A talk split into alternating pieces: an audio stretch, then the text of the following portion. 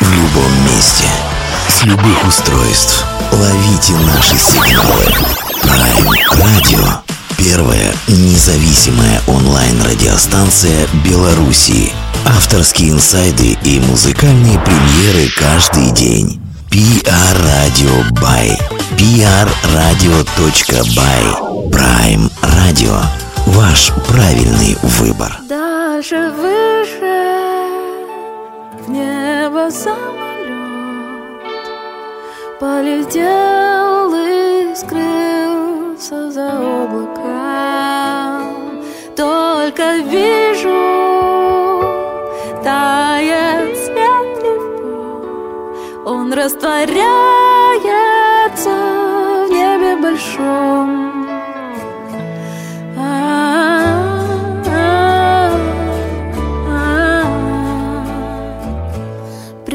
Под крышей. Маленький тихий дом с мягким диваном и светлыми окнами. Радостно дышит,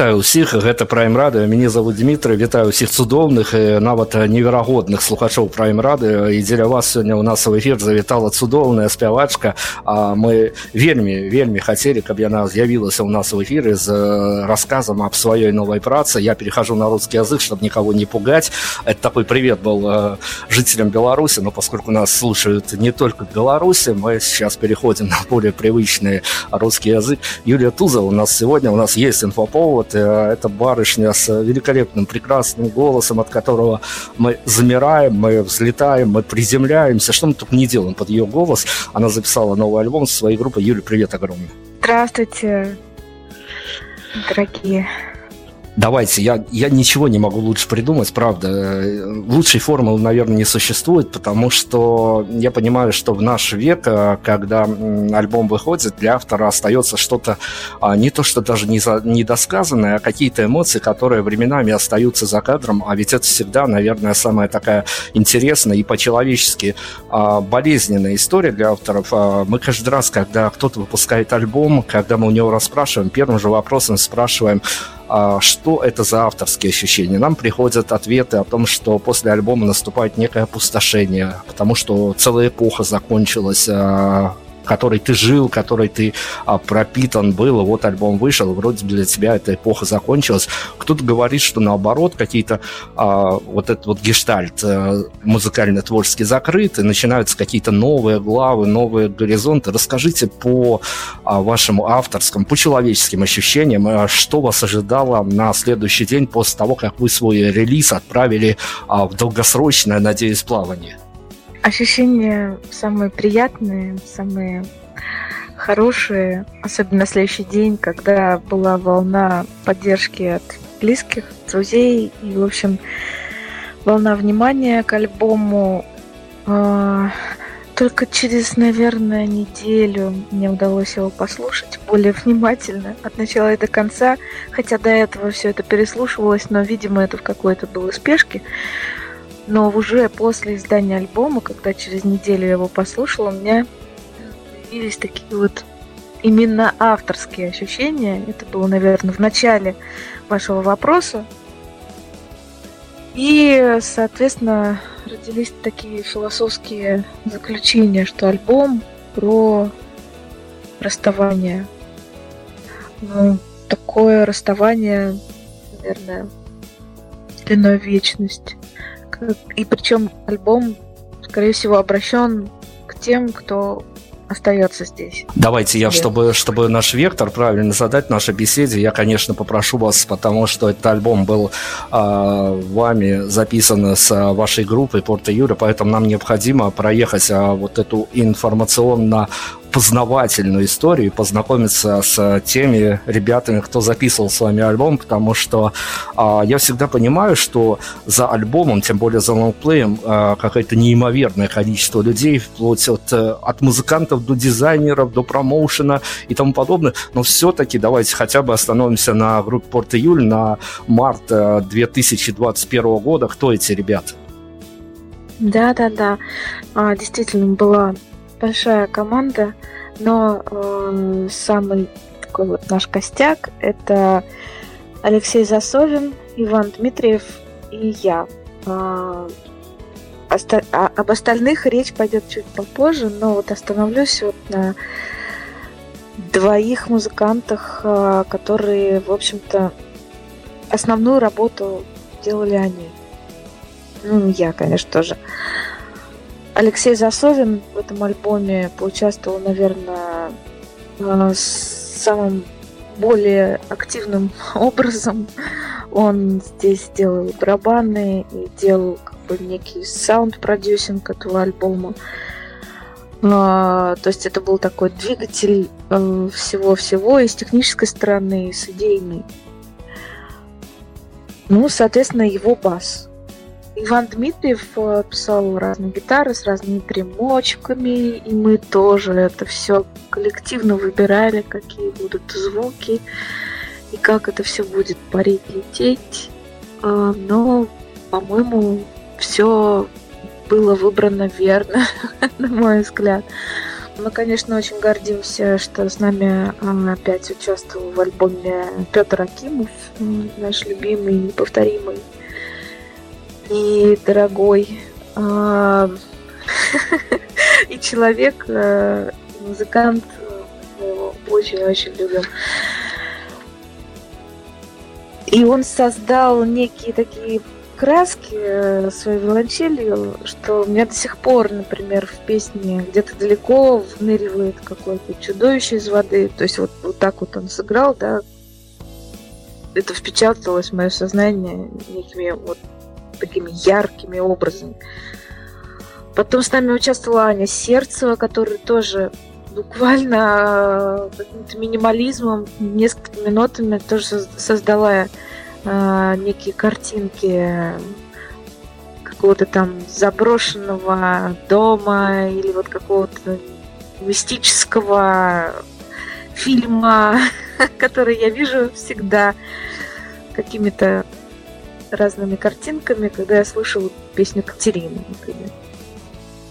Вот. С нами играл на альбоме Женя Глазков, это перкуссионист замечательный. И э, барабаны в одной песне писал Стас Портненко. Вот такие дела. Потом я, конечно же, не могу не сказать о нашей прекрасной Жене Большаковой, которая дизайнер прекрасный и делает нам такие интересные картинки, которые настолько уже переплетены с нашей музыкой, что мы не можем представить э, уже кого-то другого, кто бы мог э, создать визуальные образы э, по поводу наших альбомов. Да, по поводу именно вот альбомов. И, и то, что она делает, это всегда волнует воображение и э, всегда удивляет. Обязательно посмотрите на наши картинки, вы все поймете, о чем они. Ну и, соответственно, о звукорежиссерах я тоже должна сказать. Это Игорь Павлов. Э, то, что он сделал, это качественно, это прекрасно слушается и слышится, и все хвалят звук. Вот что. Поэтому по, по, по, по поводу этого конкретно альбома а, все хвалят звук Игорь Павлов и Леша Засовин. Вам большой респект. Этот альбом действительно по звуку и по своему визуальному оформлению, и по своей концепции, конечно, очаровывает. Но, с другой стороны, а, я сейчас в сложной ситуации нахожусь, потому что, с одной стороны, находись мы 10 лет назад с вами, я бы, конечно, спросил, вот лонгплей а, писать, это же такая очень кропотливая, очень нервозная работа. Нужно засаживаться в студию на месяца, в лучшем случае на месяца, а иногда и годы отнимает создание полноценного большого альбома. Но теперь э, трансформировалось все в, и в музыкальной индустрии, в том числе в то, что альбомы вполне себе даже и по домам пишутся, а как показала пандемийная история, еще и на удаленке что-то делается. А вот расскажите ваши какие-то смежные обстоятельства, обстоятельства, которые окружали выход этого альбома. И я, наверное, о чем-то сакральном хочу спросить, потому что это важная история для автора в первую очередь. Наверное, даже чаще, чем хотелось бы, я сталкиваюсь с такой историей, что задумывался альбом по-авторски э, с одними какими-то месседжами, с одними какими-то смыслами, а на выходе он э, в силу обстоятельств, в силу повестки дня, в силу, э, может быть, музыкальной переосмысленности, он э, трансформировался в некую такую другую некую общность, которая хорошо, если от первоначального замысла оставила каких-нибудь процентов 50 в лучшем случае. Вот расскажите, а, что окружало э, от временных до психологических рамок э, создания нового альбома, и действительно ли а, была трансформация от первоначального замысла с тем продуктом, который получился на выходе? Да, конечно, трансформация была и очень мощная. А, дело в том, что когда мы издали первый альбом, который назывался «Где было море», мы были так воодушевлены, и у нас, в принципе, материал был уже готов, отрепетирован и собран на второй альбом. И мы сказали друг другу, эй, мы сейчас издадим, мы сейчас то есть, запишем и издадим второй альбом.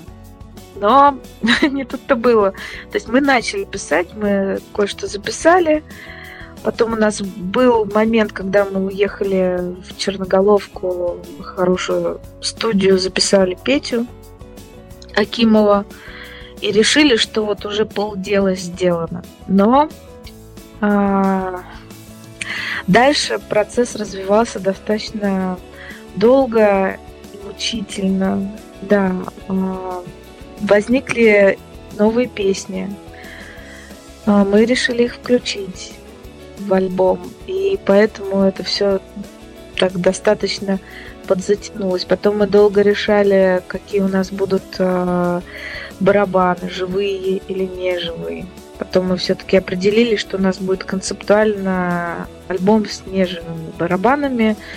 И, в общем, дальше двигались в этом русле. Для того, чтобы все звучало, а, мы стали искать э, новые выразительные средства, то есть это Леша Засоев набирал всяческие электронные звуки и скретчи даже в каких-то местах, поэтому вот этот вот именно творческий процесс, он затянулся. А потом был такой момент, что мы хотели издать альбом осенью, но э, была вторая волна пандемии которая э, задела в итоге меня лично и мою семью, и все это перенеслось уже на 21 год. Я хочу о чем спросить. А, мы, наверное, попали в эту историю, плохую историю, в пандемийную историю, но, с другой стороны, у меня ни до, ни после этого, наверное, не будет возможности а, вот про именно про окружающую повестку дня, про то, как э, поначалу люди начали сходить с ума, потом смирились, потом э, вот эта вот стадии отрицания, принятия и тому подобное происходило именно э, с большим количеством населения. Альбом, э, помимо того, что, понятно, в, во многие судьбы это внесло и личные трагедии, и это совсем уж не публичная история, я сейчас вот именно эти темы педалировать не буду, но тем не менее, насколько сложно по-авторски, а авторы музыканты, они очень впечатлительные люди, они впитывают, они проживают всю эту историю. Насколько вам лично, вашим ребятам было сложно когда-то осознать, что альбом этот пишется абсолютно в какое-то немирное время и какую-то нервозность или э, какую-то нестабильность, вот когда ты понимаешь, что черт его знает, что за окном творится, а мы тут музыку делаем, или все-таки вам удалось соорудить эту ментальную те, стену и отгородиться от всей повестки дня и продолжать заниматься исключительно музыкой. Одним словом, э, вот эта вот пандемийная история э, не в каком-то личном плане, а именно в плане арт-пространства на вас э, каким-то образом сильно влияла? Безусловно, влияло. А, но я хочу сказать, и вы, Дмитрий, а, наверняка меня поймете. Я думаю, что и слушатели, которые хоть как-то косвенно знают мое творчество, что у нас, в принципе, не развлекательная музыка, поэтому мы как-то очень, мне кажется, влились э, если в, это, в эту атмосферу нашего времени. Поэтому э, я ощущаю большую связь того, что происходило в окружающем нас мире и с нашим внутренним содержанием, во всяком случае, нашего альбома, э, ощущала всегда такую вот связь. И поэтому я не скажу, что этот альбом э, остро актуальный, да, то есть как у нас некоторые э, наши дорогие коллеги э, как бы выражают да, мысли через остро социально актуальное творчество. Он более философский, он более издалека. И но все равно нам да, интересно э, ощутить резонанс с этим временем. Я его ощущаю. Ну, давайте я у вас о времени спрошу, потому что тут у меня есть, а, что называется, повод и защитная реакция, потому что белорусы всего этого пиршества сумасшествия были лишены, и локдауна как такового в Беларуси не было, а московские музыканты, питерские музыканты, да любые российские музыканты, которых мы интервьюировали, что в первую, что во вторую волну, а для них одним из наиболее сильных впечатлений было то, что а вдруг в один прекрасный день, не находясь в своих городах, кто в миллионниках, кто в стотысячниках, а, увидели за окном вымерший город, и это произвело неизгладимое впечатление, потому что до этого можно было все это наблюдать только в каких-то а, фильмах формата постапокалипсис и прочее. А, наблюдая вымершие улицы, никакого народу, вот это вот все ломается, коммуникация, все ломается, концерты отменяются. А, вы как для себя переживали эту историю. Меня, например, конечно, хоть я и жил в Беларуси, но меня накрывало впечатлением, что я оказался в, каком-то дешево снятом э, триллере, что ли. И причем это не входило в какую-то... Вот я не мог побороть... не мог побороть в себе какую-то парадигму привычную, что ну все это не по-настоящему. Все-таки э, до масштабов какой-то испанки прошлого века мы не доживы. С другой стороны, э, отсюда, отовсюду твердили, что закройтесь в комнате, не выходи на улицу, не совершая ошибок и тому подобное. Но для вас что да, лично, да, да. что лично для вас эта история принесла э, нового или, может быть, э, вы тоже сторонник этой конспирологической теории о том, что мир изменится, все поменяется, ничего не будет прежним. Вот э, давайте мы с вами на эту тему немножко по философству. Мне интересно ваш личный инсайт внутренний на эту тему. А, дело в том, что у нас тогда в то время, весной, в апреле, состоялось первое наше интервью. Я помню эти ощущения, мы делились друг, друг, друг с другом из того вот прям вот из эпицентра событий. Но а, тогда это не настолько вот ощущалось а, в полной мере. Сейчас можно издалека посмотреть на этот период и оценить. Да, действительно, это было жутко. А, я переживала, ну, как и все вокруг, а, большой стресс от того, что нас действительно ну, то есть нами могут повелевать, там, да, и нас могут закрыть. И как было сложно детям, которым очень трудно объяснить, почему нам нельзя на улицу. И все, все находились в таком легком, ну, не то чтобы страхе, но непонятном страхе за будущее, что же будет дальше. И от этого возникала некая сплоченность. Мы в это время разговаривали, кстати, с одним моим другом, он такой очень мудрый человек, а, занимается режиссурой. А, вот, он говорил, что это время, говорит, не надо волноваться, это время перехода акцента внимания на свой внутренний мир. То есть это нам нужно, то есть это возникло каким-то образом так, чтобы найти в себе новый ресурс к творчеству Э, себя как-то внутри э, обновить, увидеть себя в полный, в полный рост, как говорится. Поэтому, с одной стороны, э, да, жутко, страшно, непонятно.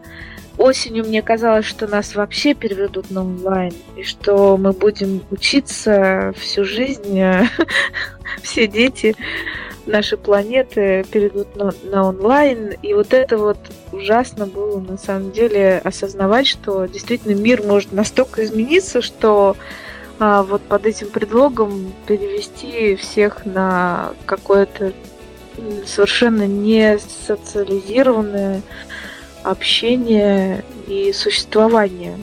Потому что если ты сидишь один дома и учишься и смотришь а, в, в экран компьютера и с тобой разговаривает искусственный интеллект, то э, это очень, очень как-то очень страшно от этого Я, может быть, не настолько современный человек, чтобы это принять и понять ой, пандемийную историю, перебьем а, чем-то, я не скажу даже позитивным, мы перебьем ее чем-то а, музыкально, музыкально-созерцательным, таким философским. Я, с вашего разрешения, наверное, попрошу, а, чтобы концептуально наша беседа вот как-то складывалась. А, я человек, привыкший играть по медийным правилам, и когда у вас готовился новый альбом, а все-таки первым треком последовал трек Катерина, как некий сингл с альбома, поэтому, если вы не против, мы его тоже поставим в эфир, а дальше продолжим. Да, конечно, это очень атмосферная песня. А, обратите внимание на виолончель Петр Акимов и Анну Сердцеву фортепиано.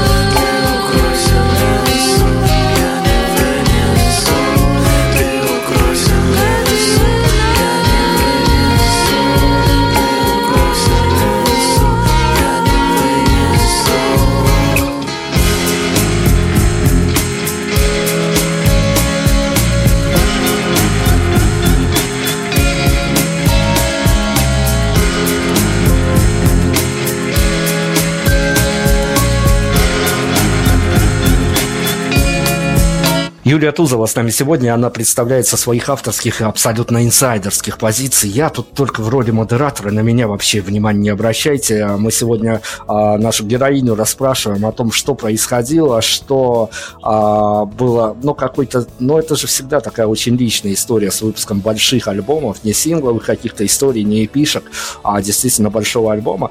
И, ну, давайте я вас спрошу, потому что я давно в профессии, меня когда-то по юности, честно говоря, пугали рассказы а, гостей, которые приходили к нам в эфир, рассказывали, что, оказывается, не самая сложная штука записать альбом, это то все профессионалы, все все понимают и э, понимают свои акценты, которые должны расставить и все, но самое, э, что ли, непредсказуемое начинается, когда ты начинаешь формировать финальный трек-лист альбома, потому что, э, ну, композиции на концертах можно переаранжировать через год, через два, можно сыграть их по-другому, можно э, сыграть их в сет-листе на концерте в любом порядке. А альбом, он уходит в историю вот с таким вот трек-листом. Расскажите, насколько а, у вас убавилось нервов, насколько у вас прибавилось улыбок, мы же за, за позитив тоже должны топить, когда был а, формировался финальный трек-лист альбома.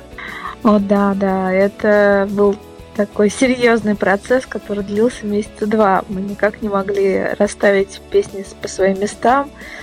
А, но в итоге я пошла на одну уступку, а, вот, но в основном стояла на своем. И совершенно не жалею об этом, потому что, ну, и я думаю, что и ребята тоже из группы, что все вот у меня лично ложится, и все очень а, правильно и четко, и песня перетекает в другую, и становится понятен какой-то вот действительно смысл вот я говорю, что вот вначале сказала, что недавно переслушала альбом уже после издания, а, без суеты, без спешки, и поняла, о чем он.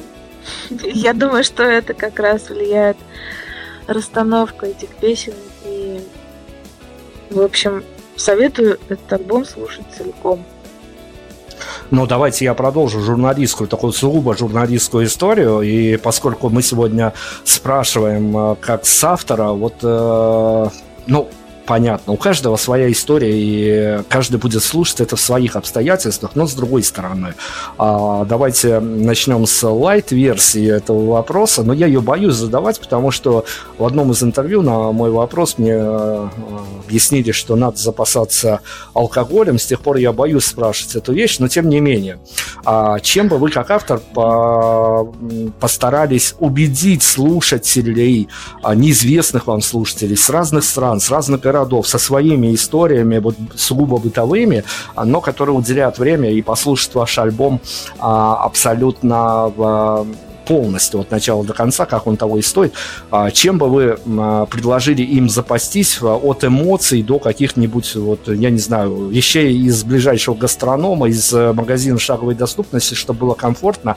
И более жесткая версия этого вопроса, с каким состоянием вам, как автору, хотелось бы, чтобы после финального трека эти люди выходили из, из-под этого альбома, из-под его какой-то а, метафизической составляющей, что ли, потому что каждый переживает любой альбом по-своему, но мы у вас, как у автора, спрашиваем от вещей, которыми стоит запастись, до а, финальных эмоций, с которыми вам хотелось бы, чтобы люди выходили из-под этого альбома. Дело в том, что когда альбом появился и вышел, ну, конечно же, все ребята написали от своего лица тоже. И вот мне понравилось, как написал Леша Засовин, он наш басист, что, дорогие друзья, запаситесь э, наушниками и слушайте это в хороших наушниках, и будет вам счастье. Ну, что-то вот в этом роде он написал. И это действительно так. То есть, если действительно люди хотят некого погружения, любую музыку, хотя, может быть, и не любую, но ну, именно наш альбом лучше слушать в хороших наушниках. И испыт... Ну, я испытываю лично я а, эффект погружения, когда слушаю музыку в наушниках. И действительно очень много можно услышать и, может быть, и даже и прожить, и пережить вместе с нами а, с, с прослушиванием нашего альбома. Я так считаю. А насчет напитков, ну, тут уже на, на свой вкус.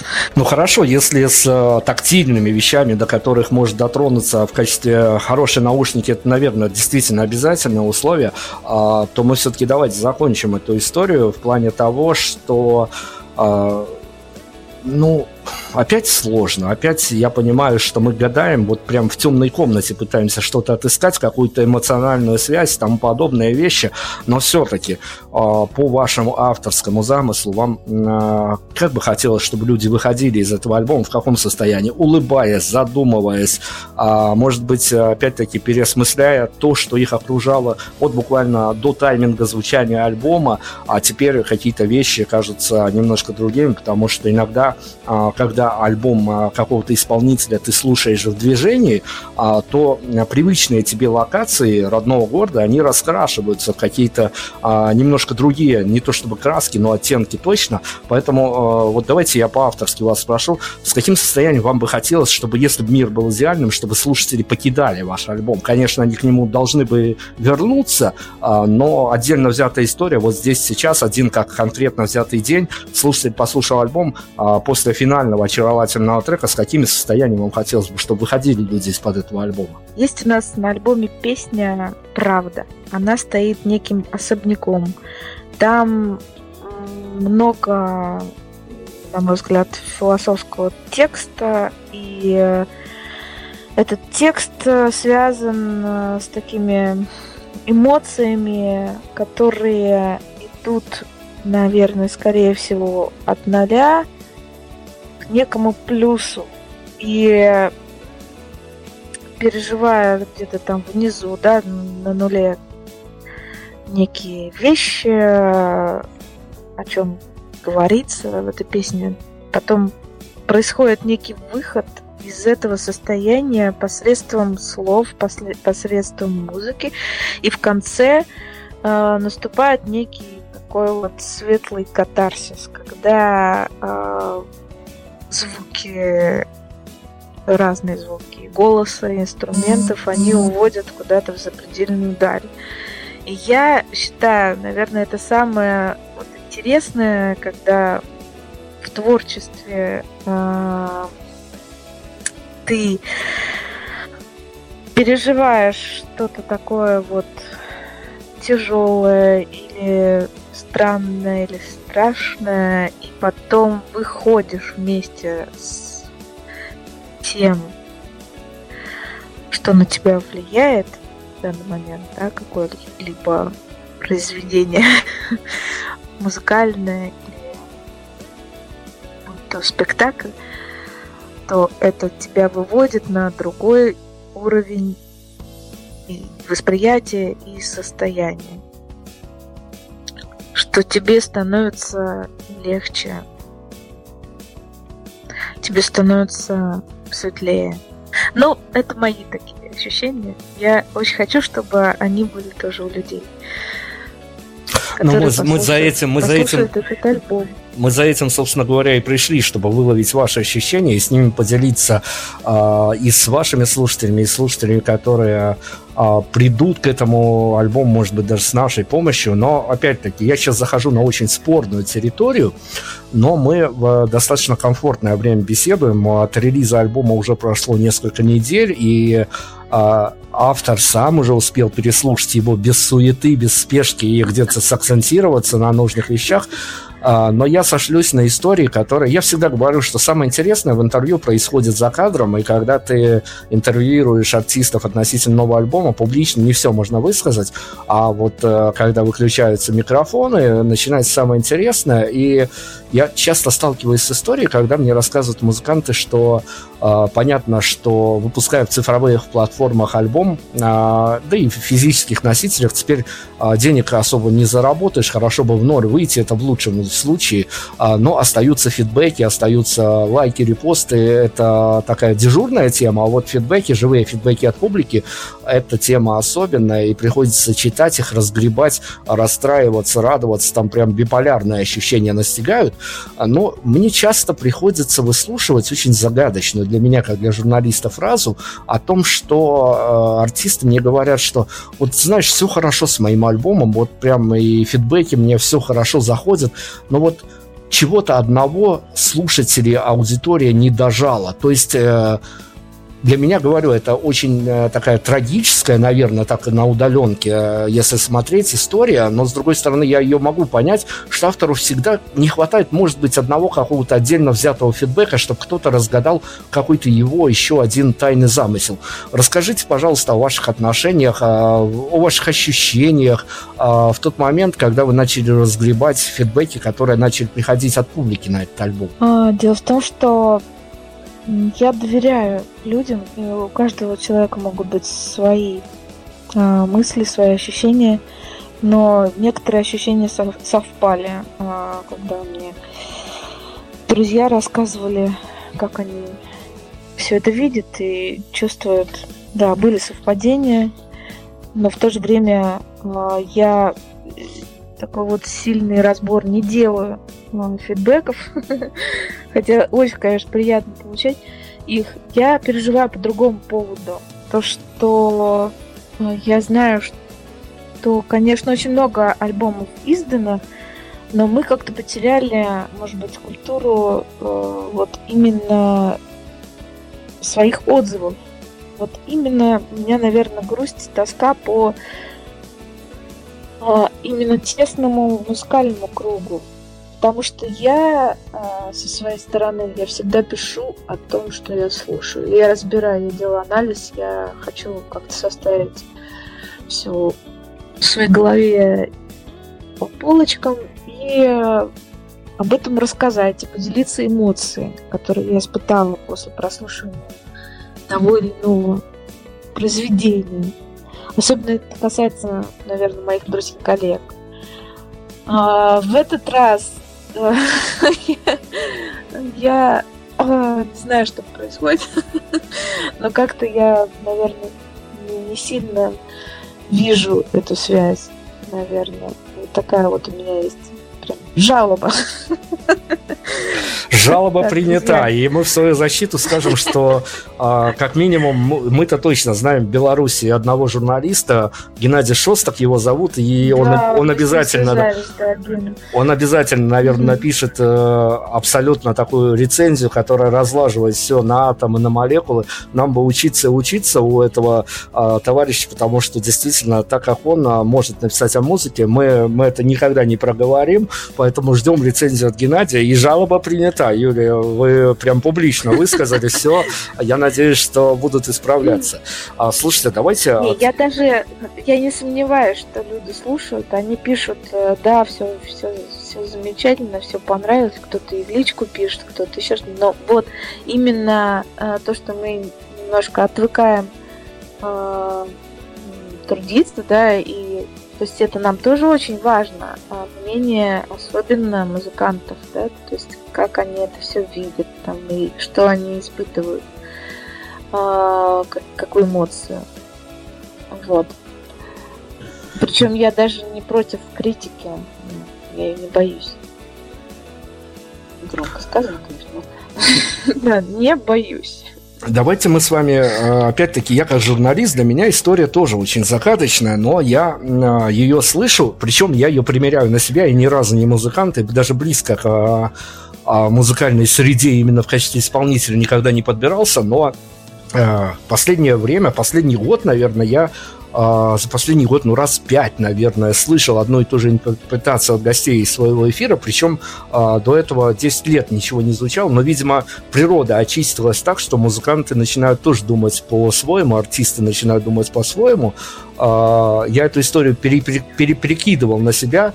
А, у меня а, были отголоски этой истории. Вот расскажите, пожалуйста, вашей частной, личной истории артистической. Существует ли такой миф, который мне рассказывают гости эфира, опять-таки, чаще всего за кадром, о том, что но это может быть связано с психологией, может быть связано с а, какой-то а, может, недополученностью внимания, не знаю. Тут э, психологические термины я точно не полезу. А, артисты мне рассказывают, что иногда а, они прям в своих я сейчас говорю, мы от реальности упадем в какие-то другие измерения. Артистам иногда снится свой самый худший концерт. Когда я эту историю прикидывал на себя, а, я понял, что и мне снится и э, час от часу мое худшее интервью, причем с музыкантами, с которыми я до этого не общался, а, поэтому я могу вообразить это как. А, может быть, действительно такая история, это правдивая история, что артист от э, того, что он живет в своем пространстве, вот так вот во время концерта какого-то значимого для него, вот он весь на нервах, и такие видения ночные его начнут посещать. Действительно ли может быть, что артисту может присниться его самый худший концерт? Ну, может быть, конечно, да. Обычно так и снится, потому что это выход на сцену в любом случае это другое состояние, в, какое, в которое ты входишь, особенно если это большой зал, то есть тебя и адреналинит, и там разные химические процессы включаются в твой организм. И, конечно, это связано с неким стрессом, может быть, с тревогой. Это переносится иногда в, в, в тревожные сны. Да, вполне возможно. То есть это типичный сон, когда ты выходишь на сцену и не знаешь слов, ты не знаешь этих людей, которые рядом с тобой. И ты должен что-то дать, и ты должен что-то спеть или прочитать. А, да, у меня было несколько раз такое подобное. Угу. Но, с другой стороны, это довольно-таки компенсационная вещь, когда свой худший концерт ты видишь во снах, и он в реальности не происходит. И на том спасибо, что называется.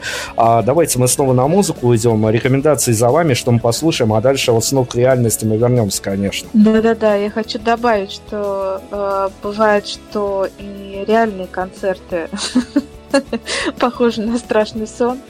Вот. Но лучше, чтобы это все было во сне, действительно а, а не в реальной жизни. Да, моя рекомендация из нашего альбома. А, когда мне задали вопрос про фокус-трек альбома, кстати, в самом начале, когда я перечисляла, перечисляла людей и команду, с которой мы издали альбом, я забыла сказать о главных людях э, и участниках процесса. Это издательство «Бомба Питер», на котором мы издались. Это Олег Грабко и замечательная команда э, ребят, которая занималась э, всяческими деталями. Спасибо им большое. И когда мы с Дашей из команды Бомба Питер мы выбирали фокус-трек альбома, я безоговорочно сказала, что это «Быть вместе всегда», потому что это такая многозначительная для меня песня, я ее очень люблю.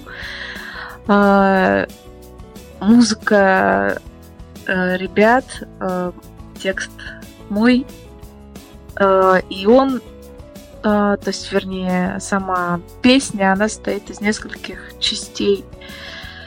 И я называю ее как э, какой-то вот такой ораторий. А, там практически нет ничего повторяющегося. И она выносит потом. Это вот, это вот то ощущение, о котором я говорила чуть раньше. Это такое вот путешествие.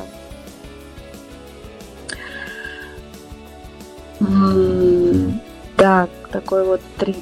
Слово трип нам вполне достаточно для того, чтобы мы презентовали эту композицию, а фокус трек альбома это уже где-то аспирантура жур журфака, поэтому мне приятно, как человеку журналистски слышать это. Уходим на музыку по рекомендации.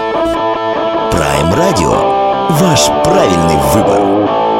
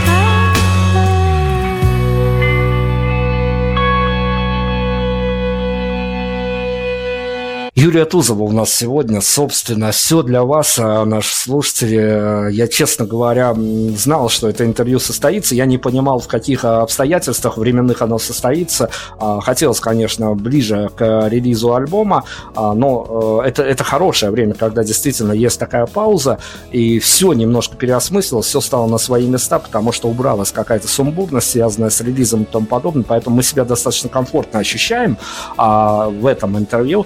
Я хочу с вами поговорить о чем-то очень-очень-очень важном. Смотрите, а, я не знаю, что изменилось. Вернее, я знаю, что изменилось, но я не хочу об этом сейчас разговаривать. А, но даже из музыкальной журналистики уходит какая-то и романтика, и азарт из самой безобидной сферы журналистики. Все это уходит. И то ли пандемийная история свернула всем головы, то ли просто мы перетекаем в какую-то такую плоскость, когда а, даже вечные ценности валятся, и а, даже музыкальный журналист, а, вот буквально на днях я Раньше бы я, наверное, очень сопереживал бы этой истории, но когда заходит а, скажем так, достаточно молодая талантливая барышня с фразой «хотелось бы влюбиться да не в кого», ты уже как-то философски переосмысливаешь это, потому что уже не ведешься на это. А когда валятся ценности даже в музыкальной журналистике, когда ты видишь, что валятся ценности вокруг абсолютно, ну, наверное, у всех, от молодых и талантливых до уже стабильных и а, людей, которые все эти ценности уже, наверное, для себя в какой-то порядок выставили. Расскажите, пожалуйста, где находится мотивация, а, зная, как трудно будет и с продвижением альбома, и с изданием альбома, и со всеми этими вещами, которые будут окружать выход уже готовой пластинки, на которую ты угробил а, чертово количество дней, ночей, нервов и тому подобное, и времени, в том числе и личного, а, где находится мотивация заниматься музыкой? Вот абсолютно простой вопрос. Да, это э, она откуда-то берется, эта мотивация. И действительно, может быть, это связано с закрытием гештальтов, таких как бы творческих, музыкальных. Потому что то, что у тебя происходит внутри, естественно, ты там все это превращаешь э, в нечто звучащее и потом записанное. И я хочу сказать, э, что вот эта вот трансформация, мне кажется, началась намного раньше. А, раньше пандемии начался некий закат музыкальной журналистики и вообще каких-либо высказанный. То есть сейчас настолько время интересное, что нужно ограничиться лайком и пройти дальше. Хотя, в принципе, это не говорит о том, что у людей ничего не остается. Может быть, это нехватка времени, может быть, нехватка некого ресурса, чтобы это все выразить словами. То есть человек порадовался, да, и ну и как бы, да, отложил на, на потом. Да, может быть, там что-то вспомнит и потом с кем-то поделится. Но да, очень печально. И, может быть, мы э, вырастаем, э, и дальше идут новые поколения, и у них все действительно по-другому. И э, вместо журналистики сейчас это блогеры, которые могут либо вознести, либо не свергнуть. А, кстати, очень много интересных ребят, просто мы в этом не разбираемся, наверное. Я вот точно не, сильно разбираюсь, хотя иногда попадается что-то очень интересное. И действительно, быть блогером это не, не просто взять камеру и наговорить всякого от себя действительно много нужно знать, э, что-то анализировать и как-то выражать свое мнение. А, меняются формы, Дмитрий, наверное. Но но остаются люди, которые нам дороги, которые все-таки пишут, которые говорят, которые обращают внимание на нечто интересное. Поэтому все идет своим ходом. Давайте про свой ход я вас спрошу. А, ну, как вам кажется, опять-таки, мы сейчас будем а, какую-то такую иллюзию на идеальное взаимоотношение артиста, публики и журналиста, а журналист в этом а, вот именно в этом потоке как некое такое среднее звено, передающее звено между публикой и артистом. Вот как вам кажется, я не знаю, не, не хочется, конечно, рассматривать э, альбом, который мы сегодня обсуждаем, у вас лично, но а, возможно, вот э, вы встречались с этой историей, а возможно, и даже это как раз таки такой частный случай, вот с этим альбомом мы с вами лично, существует ли боязнь у артиста того, что он пишет пластинку, он в ней живет, он в нее закладывает какие-то важные для него смыслы и даже, возможно, потаенные смыслы, которые ему хотелось бы, чтобы расшифровали, а потом набегают журналисты в разном количестве и в разном качестве и начинают расспрашивать, а артист превращается уже из поющего человека с э, ребятами, которые а, с которыми он создавал альбом, в одинокого спикера, и есть ли вероятность а, разрушить медиаобраз, не свой медиаобраз, а медиаобраз альбома, а, которым он хотел бы быть, просто рассказывая о нем как спикер? Да, это такая тонкая тема. Действительно, можно э, и разрушить, и наоборот, построить некий такой ореол э, вокруг чего-либо. То есть, если кому-то, какому-то эмоциональному э, журналисту что-то зайдет, то он может действительно так это все преподать, э, что тысячи в это поверят и пойдут за этим мнением, а потом сарафанное радио ну, тоже работает, поэтому все начинает каким-то образом чудесно работать. Также может произойти и наоборот. А, и фокус э, поменяться у слушателя, у зрителя и так далее а, благодаря какому-нибудь там слову какого-то влиятельного человека или журналиста. Хотя вот я не вижу таких вот э, активных журналистов сейчас. Вот действительно, возвращаясь к предыдущей теме, э, как-то вот не, вижу молодых жур журналистов. Вот, но они наверняка есть, они наверняка что-то пишут, горят, и что-то выделяют, естественно.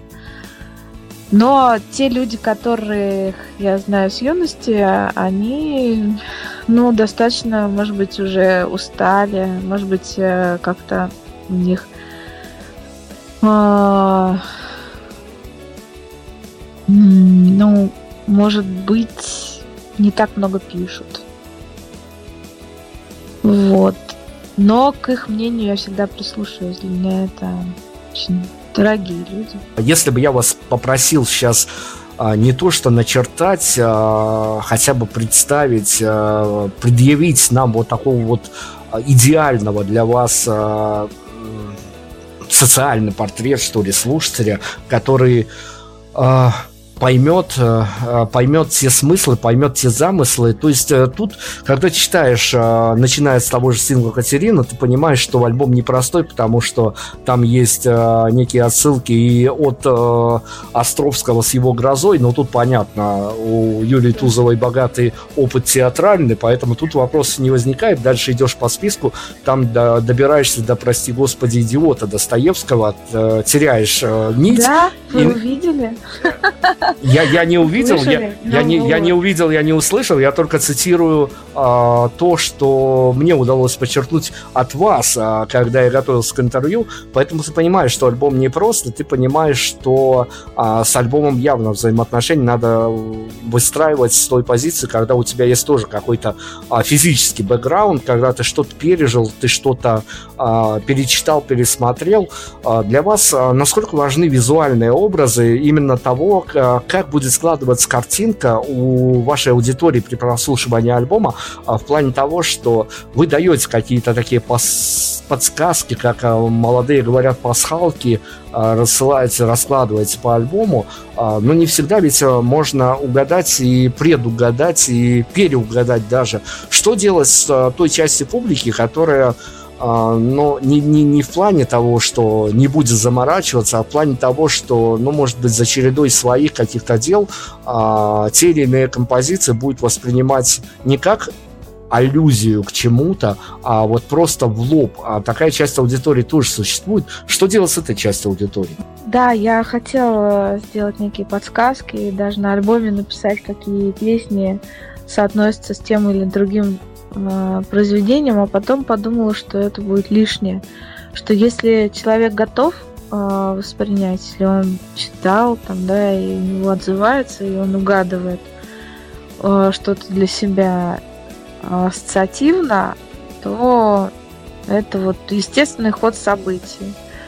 Я не стала писать вот эти все подсказки, поэтому э, это полное доверие людям, слушателям.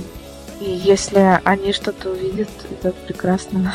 Давайте мы отвлечемся от альбома. Я не могу не затронуть тему, потому что ну, не, не, недавно время, не, не так давно прошло, как вас а, в нашем же эфире заочно хвалил а, появ, появившийся у нас в эфире в момент, мы презентовали буквально в день его выхода альбома а, Вадим Демидов из группы Хроноп, он вас очень хвалил за участие в его трибьюте, а, вы перепели одну из а, очень таких, ну, скажем так, не на поверхности композиций, которые есть в да. богатом бэкграунде группы Хроноп, но тем не менее, вот э, я же как человек, который следит за вами, который мониторит ваше творчество, э, слушая вашу версию на песню группы Хроноп, у меня тут же э, где-то эхом отозвалось э, такое же формулирование песни э, другого талантливого автора Константина Арбенина, вот это вот акапельное волшебство, а, слушайте, расскажите, вот насколько, а, насколько вас преследуют какие-то внутренние демоны, либо, может быть, наоборот, посещают какие-то внутренние ангелы, а, когда вы вписываетесь в историю с выполнением чужого материала? Ведь это тоже болезненная для автора история, потому что ты в ответе о том, как ты сформулируешь эту композицию, а еще и как примет ее автор. Да, да, да. Это всегда тоже очень э, тревожно и всегда переживаешь из а, всегда переживаешь из-за этого, как это будет воспринято. Но в какой-то а, момент я придумала себе такую историю, что трибьюты и чуж... чужие песни, не мои, я буду писать акапельно. А, это стало для меня неким приключением. Я всегда с интересом подхожу теперь э, к к этому вопросу. И когда я очень долго выбирала, кстати, песню Вадима, мне очень много, мне, мне много нравилось. А, но то, что мне нравилось, не совсем подходило к женскому исполнению, поэтому вот эта песня, она еще и такая острая, такая серьезная, такая глубокая песня. Конечно, она меня очень зацепила. И я стала думать, как и с кем, как ее сделать. Но в итоге вот этот вот способ, а, как делать трибьюты, он мне помог. И, в общем, вышел на... Ну, ну, ну в общем, получилось то, что получилось. Всем советую послушать э, трибют и, главное, альбом и новый альбом Вадима Демидова. Вернее, да, мы... альбомы мы, мы презентовали Их этот много. самый новый альбом. И недавно был новый. Вадим действительно переживал за то, как у него все получилось, потому что это действительно всегда такая авторски болезненная история. А, на мой взгляд, Вадим не снижает планку, как бы он не увиливал даже в публичном разговоре от этого, Вадим не снижает планку. А, действительно, альбом группы Хронопа обязательно отыщите, кто еще не послушал, послушайте, там тоже замечательно очень такая философская история о том, что происходит в наши дни здесь сейчас сейчас а, Вадим как автор смыслов каких-то очень, очень всегда а, как на высоте остается. А, Юль, давайте я поговорю с вами еще об одной теме, потому что мы все-таки, ну, не можем, я понимаю, насколько это спорная тема и для вас, и для меня, для меня я прям драться за нее готов, но, с другой стороны, а, выдалась возможность, я же не могу с вами ее не обсудить, а, вот этот вот ну, для меня, как для жителей Беларуси, очень странный проект, когда музыканты участвовали в э, проекте а, ну, такой моральной, что ли, помощи с названием «Живе Беларусь» а, после всех событий, которые произошли в моей стране. Я, честно говоря, когда понимал, что такие проекты а, реализуются где-то за пределами моей страны, я понимал, что а, ну, это не то, что плохо, это скорее очередной такой оптический обман а, медиапространства, а, поскольку я никого не, не осуждаю и скорее даже наоборот говорю о том, что действительно музыканты – это одна из их миссий, говорить какие-то нужные слова, слова поддержки и тому подобное. Но я хочу понять а, все-таки, а, это какая-то личная история, какие триггеры приводят музыканта в, в участие а, в общественно значимые проекты, когда ты, в общем-то, можешь следить а, за картой происходящих событий только по каким-то определенным СМИ, может быть, связываясь с какими-то знакомыми друзьями, что в тебя в какой-то момент э, ломает в том, что ты даже через какие-то свои нейтральные принципы можешь э, просто вот нарушив свою какую-то привычную парадигму, э, не знаю, не, не думая о том, хорошо это, плохо, вот это такой э, что называется, ежеминутный порыв, или это задуманная такая история, когда ты обращаешься а, со словами поддержки к, в общем-то, а, людям, которые а, действительно в этот момент переживают тяжелые времена. Для автора насколько это психологически сложно участие в таких историях? Считаю этот вопрос достаточно сложным и серьезным.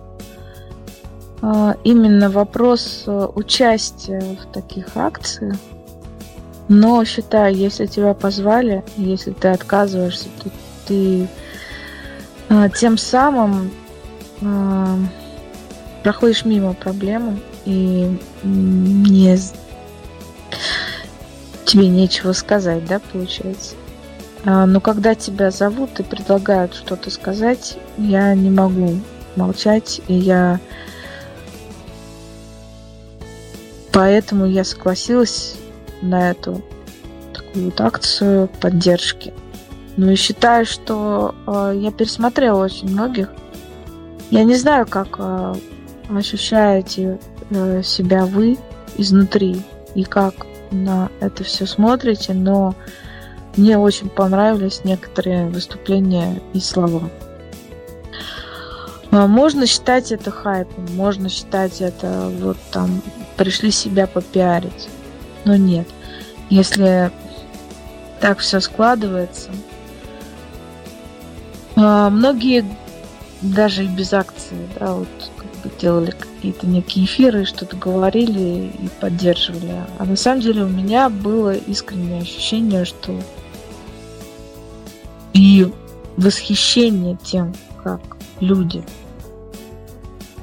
переживали эти события, насколько они были сплоченными, уходили на улицы. И я тогда в то время вспомнила песню. Я ее записала на видео, видео ужасного качества, так же, как и моя речь. Как-то ее не очень поправили и, не сказали мне, что все плохо, можно переписать. Но, в общем, все, все как есть. А, в итоге я сказала то, что думаю этой а, Юль, я, я правда не про хайп, я правда не про какое-то качество видео, потому что на это в последнюю очередь обращаешь внимание. На самом деле, правда, а, меня поразила ваша искренность, и, наверное, мой вопрос с этим был связан, а, в том, что можно переживать какие-то вещи, которые творятся в, пускай сопредельной, но стране со своей ментальностью, и ну, наверное, давайте я выскажусь э, в этом интервью, чтобы всем было понятно. Я понимаю, мы, на самом деле очень, очень сложная история, и а, ну, практически 90% э, того, что доносилось до вас – а, до вашей страны была связана с а, трансляциями э, условного, да даже не условного, телеканала «Дождь», который освещал это событие а, и приглашал к себе в эфир э, каких-то спикеров, которых в Беларуси абсолютно никто слушать даже всерьез не будет. Но, в общем, строилась такая а, медийная картинка. И мой вопрос связан-то вот с чем.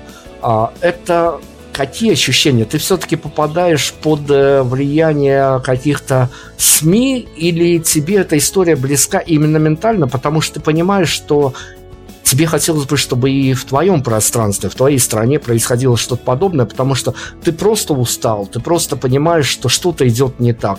Ты просто видишь, что где-то что-то пытается а, бороться за свои права, за твои слова, за свои свободы, а тебе этого лично тоже не хватает. Это не про хайп, это про личные ощущения. Ну вот именно, что личные ощущения были такими, что это вызывало, то, что происходило, вызывало большое восхищение. А, я телевизор не смотрела, и это было смешно, на самом деле, смотреть телевизор в это время. Принципиально его не смотрела, и что-то, какие-то новости в интернете появлялись, а, следили за э, тем, что говорит Беня, это серебряная свадьба. А, скорее всего, вот такая вот картинка возникла э, с ее слов.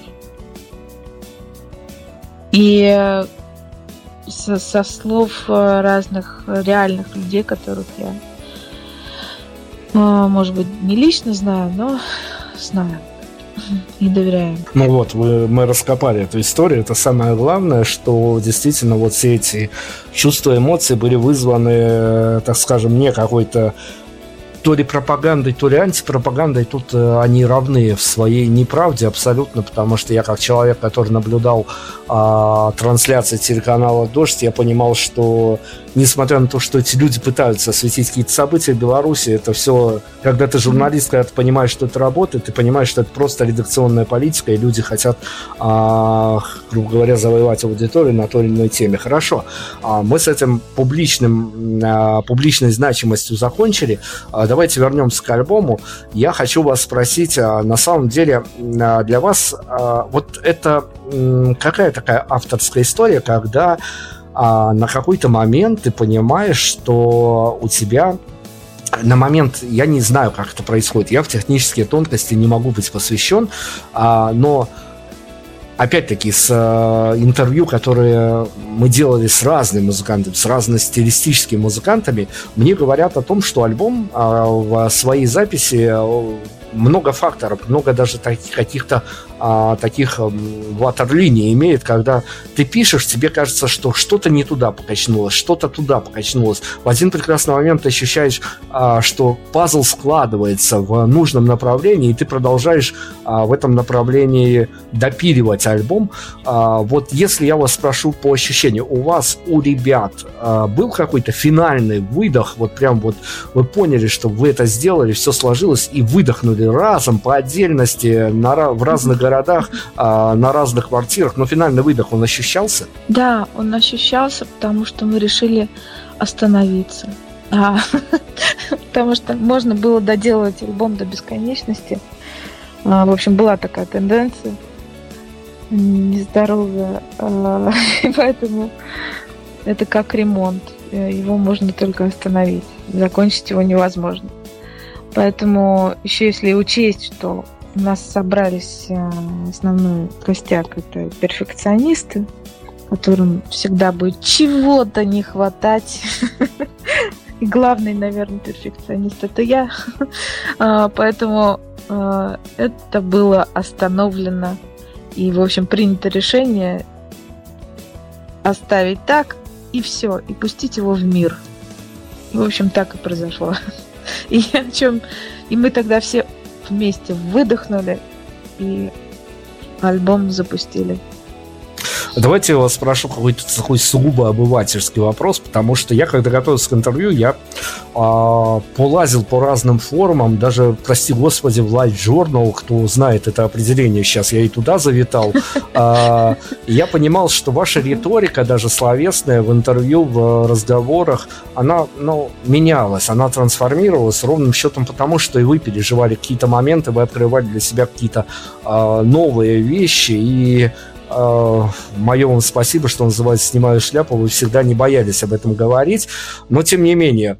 А есть у авторов момент э, о том, что вот сейчас я говорю словосочетание Love Journal, сейчас это кажется каким-то анахронизмом, а когда-то это была одна из самых модных вещей. Это я а, о том, что времена меняются, и наш, да, да, да, да, на, на, наши представления времена даже меняются. Если у авторов представления, вернее, даже мысли о том, что пройдет время какое-то, я не знаю, 5-10 лет, и кто-то будет ассоциировать какие-то вещи, происходящие э, в мире на момент 21 года, 20 года с э, теми музыкальными альбомами, которые выходили, может быть, это маркеры времени.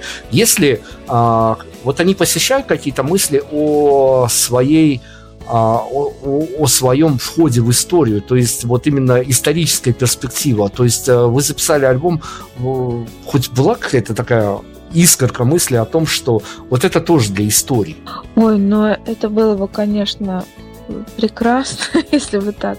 Но мне кажется, у нас недостаточно широкая аудитория, чтобы это было вот именно так, в таком ключе. Я буду рада, если кто-то лично восприним, воспримет э, нашу музыку близко к сердцу. Это действительно будет неким ключиком к времени, каким-то краскам этого времени и ассоциациям. Да, наверное, это все так индивидуально. Но я не скажу, что для того, чтобы быть э, маркером времени, скорее нужно хороший пиар, э, хороший менеджер по продажам там и так далее э, билетов, например, на концерт. Кстати, у нас будет презентация. А, презентация это не рядовой, совершенно не рядовой концерт для артистов. А, на самом деле вот вы как профессионал расскажите мне дилетанту, который если и заявляется на презентации, то только потому, что там обычно потом автопати, фуршеты и тому подобные вещи приятные для журналистов. Журналисты по другим поводам не ходят, я вас уверяю. А что для авторов а, презентации альбома, когда ты, ну, по идее, по концепции должен отыграть полный сет-лист альбома, а, ну, разбавляя его, конечно, привычными композициями, но тем не менее, это не рядовой вид концерт. Да, это, конечно.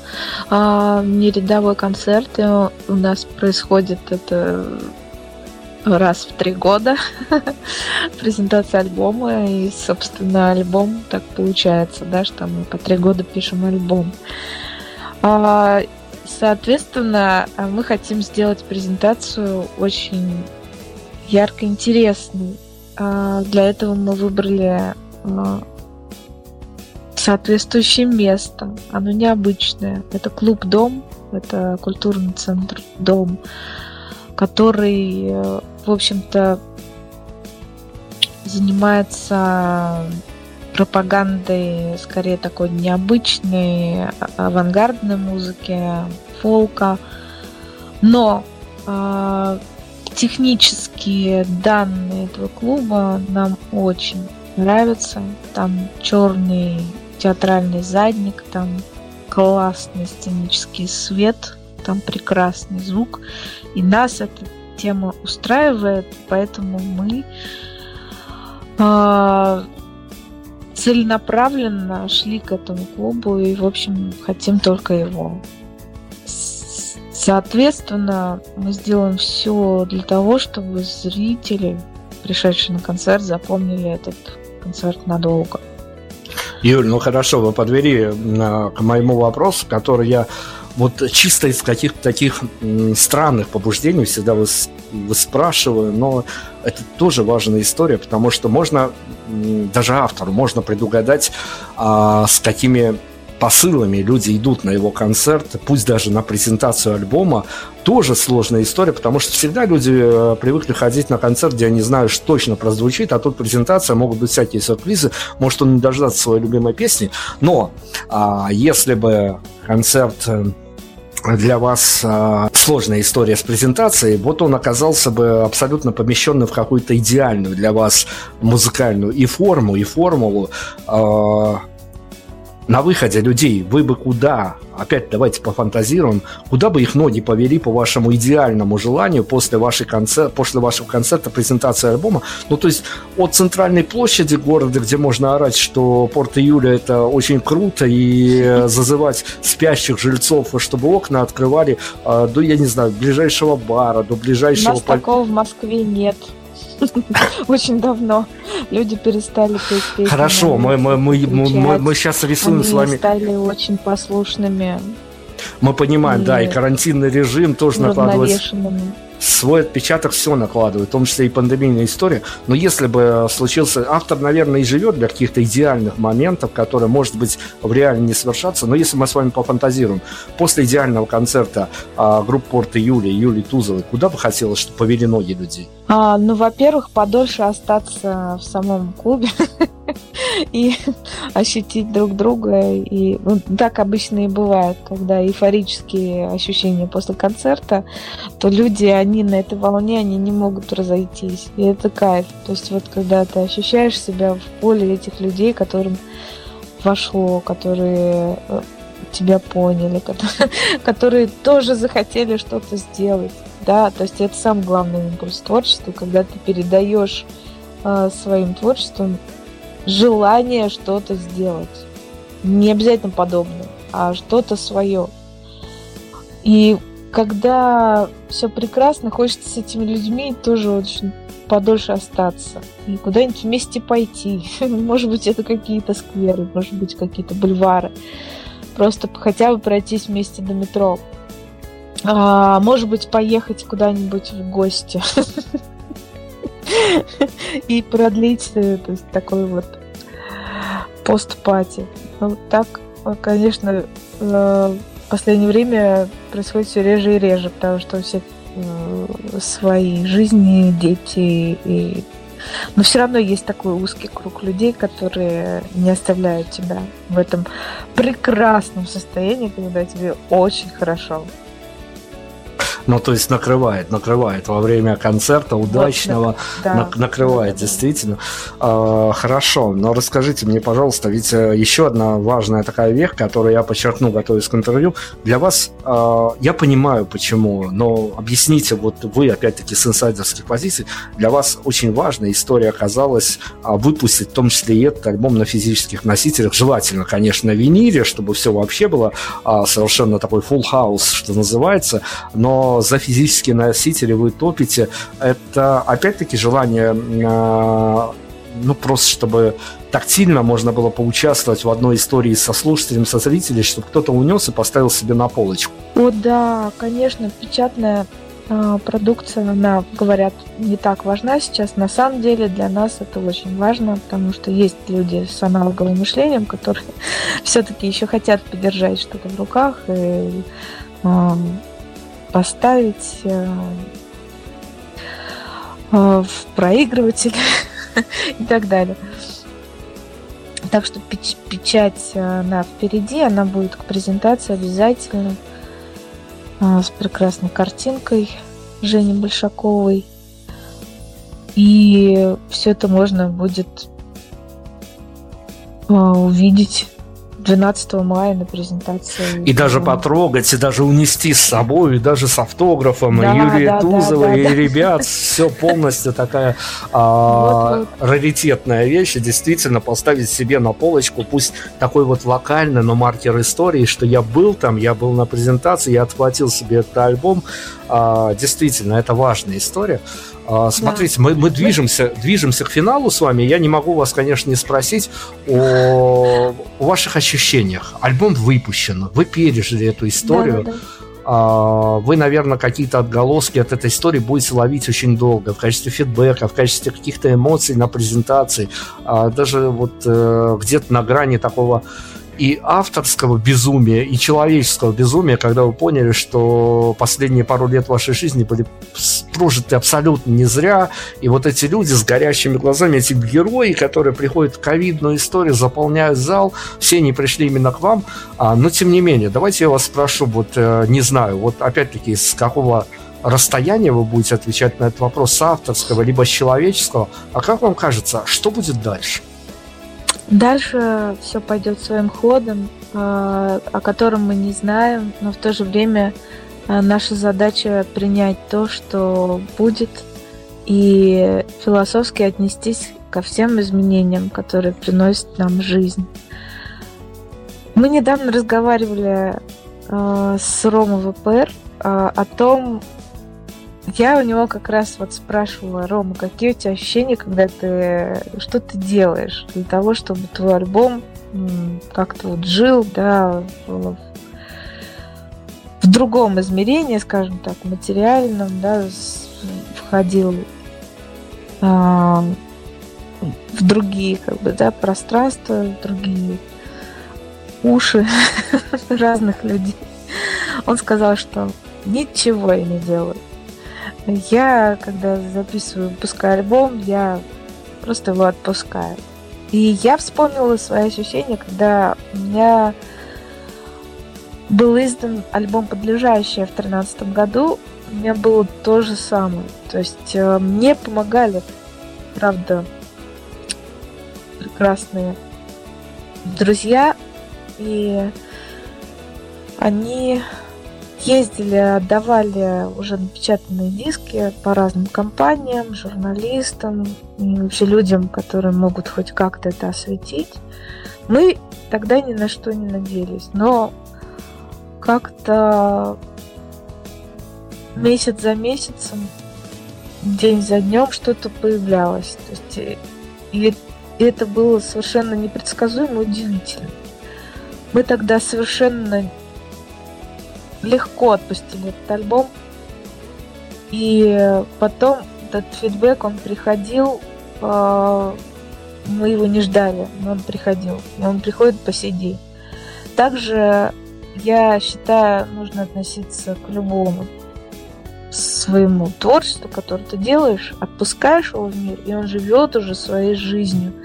И мы уже как бы мы не хотели а, внимания там или еще чего-то к альбому, но от нас уже ничего не зависит. Мы свое дело сделали, а там дальше а, рассудит жизнь, обстоятельства и звезды, грубо говоря. Хочу сказать э, напоследок э, свои впечатления о новых альбомах моих друзей э, Юли Тюниковой «Один страшный день». И сегодня я послушала э, альбом Димы Дуброва под названием «Не любил». Я почему об этом заговорила, потому что я весь день хожу под впечатлением, что это два последних вот впечатления моих, которые связаны вот именно с остросоциальными какими-то вопросами и темами. Но сделаны, сделаны они и высказаны совершенно по-разному. А Юля, она более глубоко и остро это все переживает и по такому вот как бы с высокой степенью ответственности э, все преподносит. А Дима Дубров, а, он а, вот эту вот тему, он превращает в некий фарс, а, и это тоже очень интересно слушать. Ребята, я вам советую послушать эти два альбома, сравнить их, что-нибудь написать нам, творческим людям. Это будет очень приятно ну не то, что приятно, интересно ваше мнение. А, так что Юля Тюникова «Один страшный день» и Дима Дубров не любил. Ну, с Юлией Тюниковой мы поговорили когда-то о ее вышедшем альбоме. Это такой занозой вонзилось это интервью в мою журналистскую деятельность, потому что а, ну, там скорее больше вопросов, чем ответов. А, это от вопросов ко мне как журналисту с Димой Дубровым, честно говоря, абсолютно не хочу конкурировать. У, нее свое, у него свое сейчас а, журналистское поле, где он, так сказать, в качестве журналиста допрашивает людей, поэтому мы принимаем ваши рекомендации. Но давайте я вас, коли вы подвели сами к этому вопросу, у меня его не было даже близко в списках, но как раз-таки о интересе к творческим единицам, к творческим личностям. А как вам кажется? Ну, давайте, может быть, даже а, вот один раз за наше с вами интервью исключим а, этот альбом ваш с группой Порта Июля, а, до этого, потому что, ну, просто времени мало прошло, и тут и психоанализ еще нужен а, того, что случилось, того, а, как это переживется в частных судьбах, в частных медиа коллекциях людей. А, но если бы я вас спросил, вот понятно, плохой журналистский вопрос, меня бы на первом курсе журфака за него бы отчислили, но тем не менее. А, это такое зеркальное отражение, что ли. Как вам кажется, а, основная основываясь на, на тех фидбэках, на тех сообщениях, на тех а, восторгах и, как вы сказали, что вам не достает даже критики, хотя вы ее любите, а, вы можете сейчас Нет, вырисовать... Вот, так, хорошо. Вы можете сейчас... Особо не люблю, но готова. Да, да, готов, по, по крайней мере, готов воспринимать ее. Да. Да.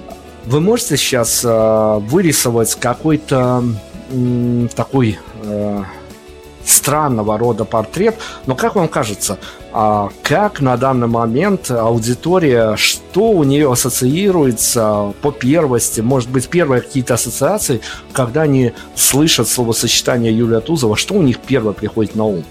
Так получилось, что у меня есть э, такая вот сторона творчества, как мое личное э, творчество под гитару, скажем так, и вообще, как я вижу, как нужно делать песни, как нужно делать то или иное.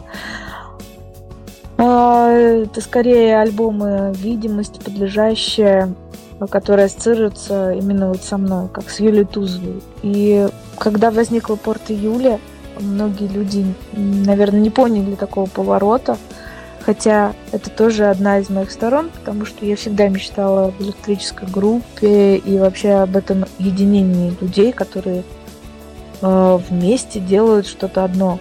И, соответственно, когда ты делаешь один, э, на тебе очень большая ответственность, то есть это такой некий узкий взгляд.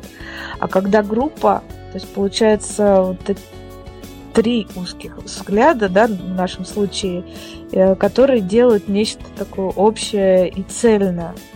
Для меня эта история очень важна, и э, скорее всего, скорее всего, э, многие люди разделяют Юлю Тузову и Порта Юля. Вот, наверное, у меня такие ощущения сейчас, но я все-таки хочу, чтобы э, э, хочу, чтобы что я хочу? Я хочу, чтобы вы послушали альбом и не один. У нас есть еще первый альбом, где было море, о котором мы тоже говорили с вами, Дмитрий, в апреле. Э, для меня это интервью тоже, кстати, вскрыло очень много мыслей я потом их очень долго анализировала и думала об этом интервью. Наверняка это интервью тоже во мне что-то такое откроет э, новое. Слушайте, да, давай, давайте мы с вашего разрешения финал вот о чем подумаем. Я, когда готовился к интервью, в одном из ваших интервью подчеркнул какую-то очень милую такую историю. Мне показалось она очень милой. Вот расскажите, пожалуйста, а, мама-артистка, она как реагирует на то, что я сейчас не боюсь даже ошибиться, потому что я цитирую буквально вас, когда наблюдает о том, что ее дочь пишет песни. Вот да. Это так классно, это так здорово. А, я горжусь а, тем фактом, что мои дети наконец в какой-то момент они начали на меня смотреть с уважением и неким даже восхищением. Вот. И для меня это самый, наверное, ценный фидбэк, потому что когда приходит дочка на кухню и, и поет мою песню, это большого стоит. Кстати, у нее любимая песня на альбоме это «Герой», который у меня ассоциируется как раз-таки с романом Достоевского «Идиот», это такая подсказочка, подсказочка, если что. Невольная. Да, и когда э, твои дети, кто играет на гитаре, кто поет, э, теперь практически все. Вот ждем только одну матрешечку нашу, когда она запоет. А так она вообще-то рисует очень хорошо. И я надеюсь, что ее картинка будет на моем а, вот, следующем акустическом альбоме. Слушайте, ну это действительно вот. очень клевая такая медийная история, прям вот абсолютно попадает в какие-то э, категории, когда творческая династия продолжается и я, я даже не знаю, что сказать. Наверное, действительно ощущение такое, пусть ты даже находишься на своей собственной кухне, но когда а, на тебя смотрят с каким-то обожанием, это сравнимо с тем, что ты собрал Уэмбли, пусть даже а, в какой-то в какой-то карантинный период. А, тем не менее, я рад за то, что вы переживаете такие ощущения. А ну давайте финалом я вас спрошу, не могу не спросить. А, опять-таки, несмотря на то, что а, какие-то переосмысления вы нашли в нашем прошлом интервью, какие-то переосмысления вас посетят после этого интервью, хотя, конечно, я абсолютно не с этой целью зашел сюда, я сегодня был опять-таки в роли модератора, и моя роль тут абсолютно ничтожна, а, но тем не менее после выпуска очередного альбома, после того, как вы что-то высказали миру в музыкальной форме. А остался ли у вас а, вопрос, который вам бы хотелось, чтобы журналисты и исходя из вашей из вашего арт-пространства, исходя из ваших человеческих чувств, вам задали, а прям ответ был бы готов, и вы хотели бы публично что-то транслировать миру, а этот вопрос, он не влаживается в концепцию ни одного музыкального интервью, ни одного интервью по альбому, по постальбомной реакции. А есть у вас вопрос, на который вам хотелось бы очень публично ответить, а его, ну, просто не зададут? А, ну, скажи, скорее всего, а, журналисты а, захотят быть оригинальными и не и могут не задать э, самый простой вопрос, хотя вы в самом начале его задали. Я считаю, что это очень правильно, и я говорю вам большое спасибо. А, этот вопрос очень типичный. О чем этот альбом? Мне очень важен этот вопрос, потому что я считаю, что об этом обязательно нужно говорить.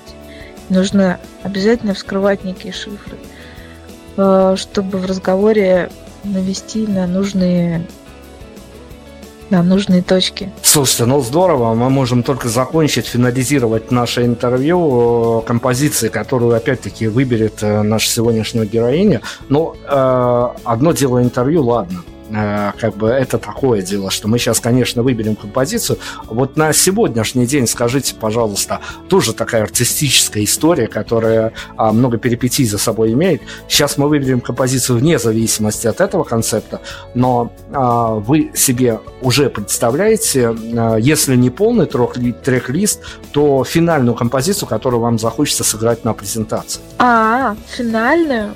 Мы решили сделать э, некий сюрприз и финал сделать э, не из альбома. А у нас будет финал другой. А на презентации будет все по порядку, как вот в альбоме, такой же список песен, но тоже мы делаем некий концептуальный ход, о котором пока не будем говорить. Но, в общем, вы должны это все увидеть, э, дорогие зрители и слушатели. Если нас будет слушать Москва, а, то приходите, пожалуйста, вы это все увидите и услышите.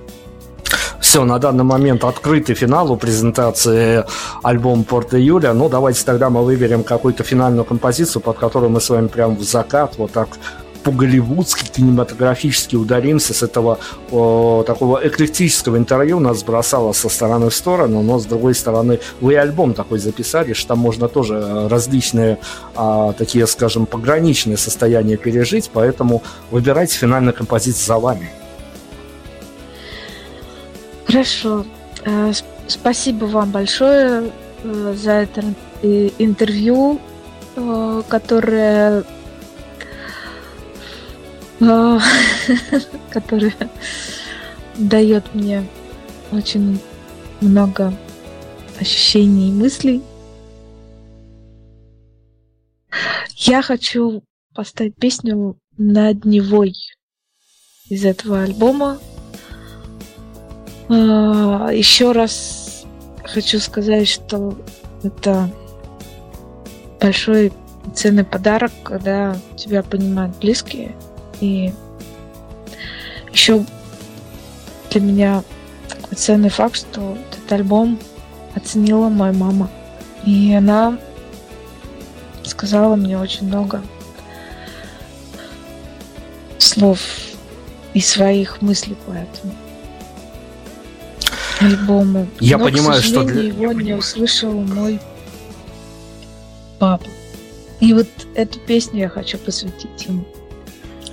Для вас это очень важная история. Действительно, мы не педалировали эту тему. а, Личная трагедия абсолютно, конечно, могла нарушить все планы и могла абсолютно по-другому как-то отрикошетить в этой истории, но а, Юля, Юля просто большой молодец того, что, ну, я не знаю, вот как, как, как в интервью можно выразить человеческие эмоции, я не буду даже этим заниматься, я просто снимаю шляпу от того, что а, ну, вот такие вот, наверное, жизненные истории, жизненные преломления, которые преследуют авторов, которые скрыты от э, чужих глаз, э, они, наверное, делают какими-то, э, ну, наверное, по своим ощущениям сильнее и авторов. Юра, спасибо вам огромное за интервью, спасибо вам за то, что мне сегодня не пришлось черкать каких-то вопросов на листочке к вашему интервью. Мне просто приходилось следовать за вами по этой истории. Вы нас провели по этой истории, по этой замечательной истории. Спасибо, что подарили нам такой альбом, что по нему можно а, бродить, а, блудить даже и где-то выходить в каких-то а, неизведанных для себя а, широтах, высотах и тому подобное. В нем легко заблудиться, но с другой стороны в нем легко а, найти те а, вещи, на которые ты раньше не обращал внимания. Спасибо огромное. Э, Финальную композицию мы определили. Мы вам желаем только, наверное, удачи и чтобы а, вас преследовала только хорошая публика, пусть даже иногда и как-то критикующая вас, хотя вы, мол, вы этого не любите, но вы готовы принять, но с другой стороны а, мы понимаем то, что вы уже в истории, и как бы о масштабах истории можно по- по-разному размышлять, но вы уже в музыкальной индустрии, русскоязычной музыки, в музыкальной русскоязычной истории, и без вас было бы немножко все по-другому. Спасибо вам огромное. Надеюсь, вы нам подарите Спасибо, Дмитрий, еще, спасибо еще много за поводов. ваши слова. Мы, мы всегда рады говорить с вами относительно того, что а, не только у вас а, интервью, которое вы даете, возникают потом какие-то мысли. Мы тоже это все переосмыслим немножко по-своему. Финальный трек «Порт июля», март 2021 года, новый альбом Юрия Тузова. Всем пока, всем до свидания, удачи. До свидания. Удачи.